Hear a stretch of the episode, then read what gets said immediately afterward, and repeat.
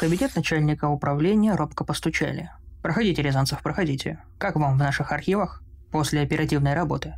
Скучновато, наверное?» Высокий седовласый подполковник подтянул к себе поближе пачку запыленных, пожелтевших бумаг, принесенных молодым человеком. «Виктор Степанович, я тут странные документы обнаружил за 72 год и бухгалтерскую отчетность на обеспечение командировочной группы. Хотел вот у вас спросить, вы как раз начали работать здесь?» Парень в погонах младшего лейтенанта раскраснел и запнулся. «Чего странного в старых отчетах, Игорь?» – суровым голосом спросил подполковник. «Обычные командировочные листы, приказ об осмотре старой базы на пригодность для нужды нашего управления». «Понимаете, товарищ подполковник, командировочные листы туда и обратно. А по бухгалтерии смотреть, так они в одну сторону поехали, назад не возвращались. Вот смотрите, капитан Григорьев, старший лейтенант Кулик и гражданский Покровкин, представитель Академии РАН. Офицер это понятно, а ученому чего там надо было? Туда инженера отправлять надо, а не академика. Игорь наконец-то справился с собой, и его голос стал ровным и спокойным.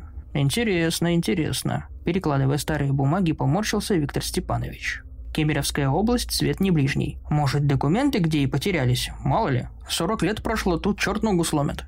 «Люди потерялись, товарищ подполковник», – тихо, но уверенно сказал Игорь. «Я по ним данные поднимал. Они из командировки домой не приехали, а из нашей конторы им ничего не объяснили. Все под грифом секретности». Он достал пожелтевшую папку из своего потрепанного кожаного портфеля и положил прямо перед подполковником.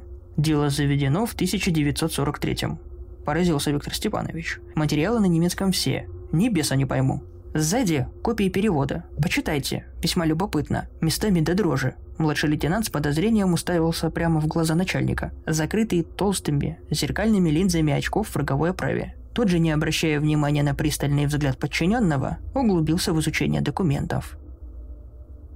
Из дела номер 235697 обер-лейтенант Абергруппы, Ост, прошел подготовку в Квинзее, вблизи Брамбурга, Цель заброски – уничтожение исследовательского центра, номер 23 НКВД. Я единственный выживший из восьми человек группы. Мы были лично отобраны Канарисом, что еще раз подтверждает необычную важность нашей миссии. Я добровольно сдался группе советских солдат в надежде защититься от ужаса, найденного нами в глубине сибирских земель. Прошу передать мои записи вашему руководству.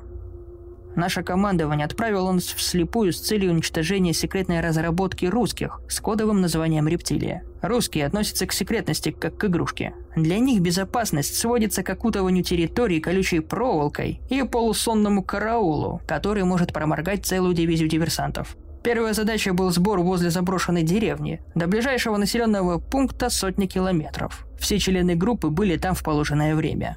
Старшим группы был назначен Оберст Хоффман, раздававший всем листы с подробной инструкцией по уничтожению советской базы. Решили отдохнуть день в 6 километров от объекта. Природа этой дикой страны величественно и необычайно красива. До войны я не раз бывал в России как журналист газеты Дейнзихт, но глубина и масштабы лесов, которые местные называют тайгой, поражает всякое воображение. На бескрайних просторах легко растеряется два десятка европейских стран – только здесь я понял, с каким гигантом сцепилась в смертельной схватке Великая Германия. Три года войны с Советским Союзом дали понять, что победитель предрешен. Я не великий тактик, но я вижу в глазах наших солдат, они не понимают этой войны. Фюрер ударился в мистику, ищет самый невероятный метод для победы были созданы целые подразделения по розыску всевозможных специальных объектов и похищению новых разработок оружий. Особый интерес для Абвера несет работы русских над биологическим оружием. По принципу, раз у нас не хватает солдат, значит нужно сделать их непобедимыми. Обо всем этом я размышлял, когда мы с агентом Рейбертом отправились уточнить местоположение постов охраны. В здешних лесах мало света, большие хвойные деревья и почти полное отсутствие кустарников. Зато внизу очень много мха. Идеальный помощник для диверсанта заглушает шаги. Животные почти не появлялись, только маленькие грузуны сновали между деревьями. Мое внимание привлекли большие норы полуметрового диаметра, почти вертикально уходящие вниз. Вилли сказал, что, наверное, это норы росомах, но почему их полутора десятков в одном месте объяснить не смог. Ну и в конце концов мы же не животных изучать прибыли. Единственное, чего приходилось опасаться, это советской контрразведки, которая могла отследить перемещение агентов и выйти на всю группу, поэтому парабеллум удержали наготове. На периметр объекта вышли к полудню. Пока Вилли со своей снайперской винтовкой искали наиболее удобную позицию, я прополз вдоль северной стены советской базы и не обнаружил охраны ни на одной вышке. Да, и сами ряды колючей проволоки были покосившимися и местами разорванными.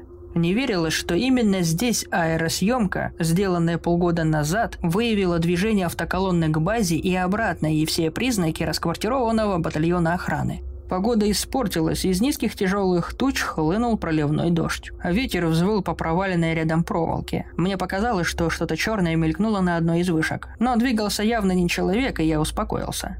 Укрывшись под площадкой, я нарисовал схему расположения постов и проходов в колючей проволоке. А Вилли объяснил, что минных полей нет. Он также сказал, что не заметил движения на базе, но люди, увиденные им через цесовскую оптику, как-то странно быстро двигались, и четко рассмотреть их не удалось. Приказав ему наблюдать за лагерем и не обнаруживать себя, я двинулся в обратный путь за основной группой. По дороге я снова наткнулся на ряды круглых провалов в земле и не удержался, чтобы не заглянуть в одну из них, посветив туда фонариком. Луч света затерялся где-то в глубине, и у меня возникло чувство, что на меня оттуда тоже смотрят. Не покидало оно меня всю дорогу. Я затылком чувствовал, что за мной наблюдают с деревьев. Но как ни старался кого-то рассмотреть в кронах лиственниц, при такой пасмурной погоде ничего не увидел.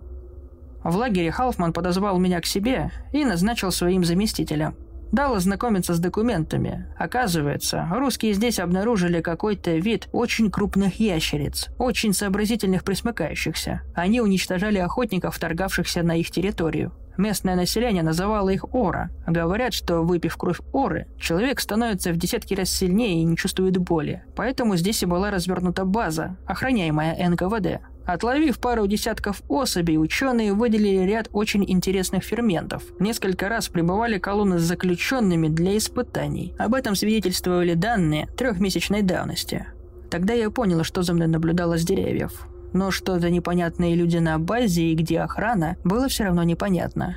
В 2.30 Оберест скомандовал группе на выход. Взрывчатки было очень много, ее тащил даже Холфман. Неясно, зачем ее столько было нужно, Вся база, четыре расположенных по квадрату здания, на полдороге к назначенному пункту совершили остановку, чтобы связаться с Вилли. Но радиостанция Роберта молчала. Не успели мы обсудить эту ситуацию, как сзади раздалась автоматная очередь нашего замыкающего, Ганса. Он шел в 50 метрах позади, прикрывая группу, и должен был открыть огонь лишь в случае крайней необходимости. С мыслью, что нас вычислили советские контрразведчики, мы ринулись назад и увидели три тени, метнувшиеся в полутьму леса. Ганс лежал на проселке, зажимая руками окровавленный живот. Правой ноги до колена не было. Мы замерли от неожиданности, ожидая наткнуться на роту смеша, а столкнулись с чем-то непонятным. Ганс неожиданно дернулся и захрипел, собрав остатки жизни. Он выдал из себя «Дьявол пришел! Слуги его!» и застыл. Мы замерли, а Холфман, прекратив изучать следы, приказал двигаться дальше. Меня он назначил замыкающим вместе с Юргеном. Я понял, что Оберест понимает происходящее, но с нами делиться информацией не намерен. Мы забрали взрывчатку и забросали Ганса ветками.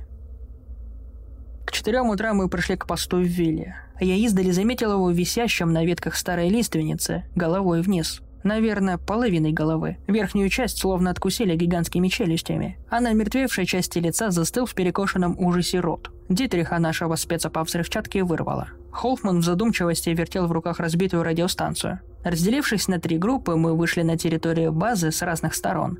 И тут начались вещи, которые мой мозг до сих пор отказывается принимать. Ни одной души, только мертвые здания и разбросанные там и тут оружие. Клочья одежды с побуревшими высохшими пятнами, видимо крови. В центре базы я снова обнаружил норы, никак не менее трех десятков. Возле здания казармы стоял покосившийся грузовик с вращающейся платформой, на которой было установлено зенитное оружие. Казарма минимум человек на 150, прикинул я.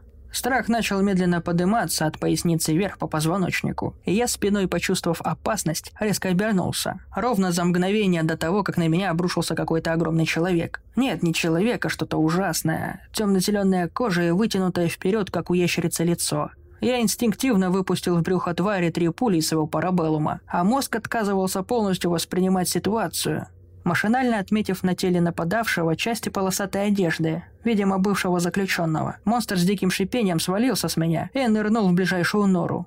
Я почувствовал, как теплая струйка крови течет под моей одеждой, но боли не чувствовал.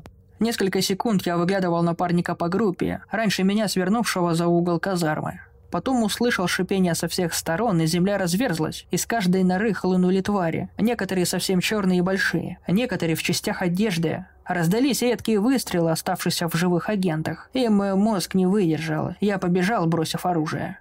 Я не трус, я не боюсь умереть в бою, я не боюсь умереть от ран, но я не мог видеть, как полулюди-полуящерицы рвали моих товарищей на части. Последнее, что я помню, это Халфмана, собравшегося на крышу и стреляющего из своего любимого штурмгера. Он прожил ровно до перезарядки магазина, когда на него обрушились несколько монстров. Стремглав, несясь по лесу, я не разбирал дороги. Не помню, сколько я бежал. Сознание отметило несколько мощных взрывов позади. Видимо, кто-то успел заложить взрывчатку, и сработали таймеры. Я надеялся, что взрывы убили многих этих тварей. В глазах было темно, а в голове мелькали странные образы. Звучали странные слова «бог-ящер», но ведь это старославянская легенда. «Уходи, не возвращайся, расскажи обо мне». Яркие картины языческих жертвоприношений задолго до пришествия Христа на Землю. Миссионеры, бесщадно истребляющие людей-ящеров. О нет, они не забыли причинного зла и вернутся, когда придет время. И это время близко. Когда я выбежал на дорогу, я наткнулся на грузовик с военными, и я счел за счастье сдаться в плен. А я военнопленный Густав фон Краузевиц.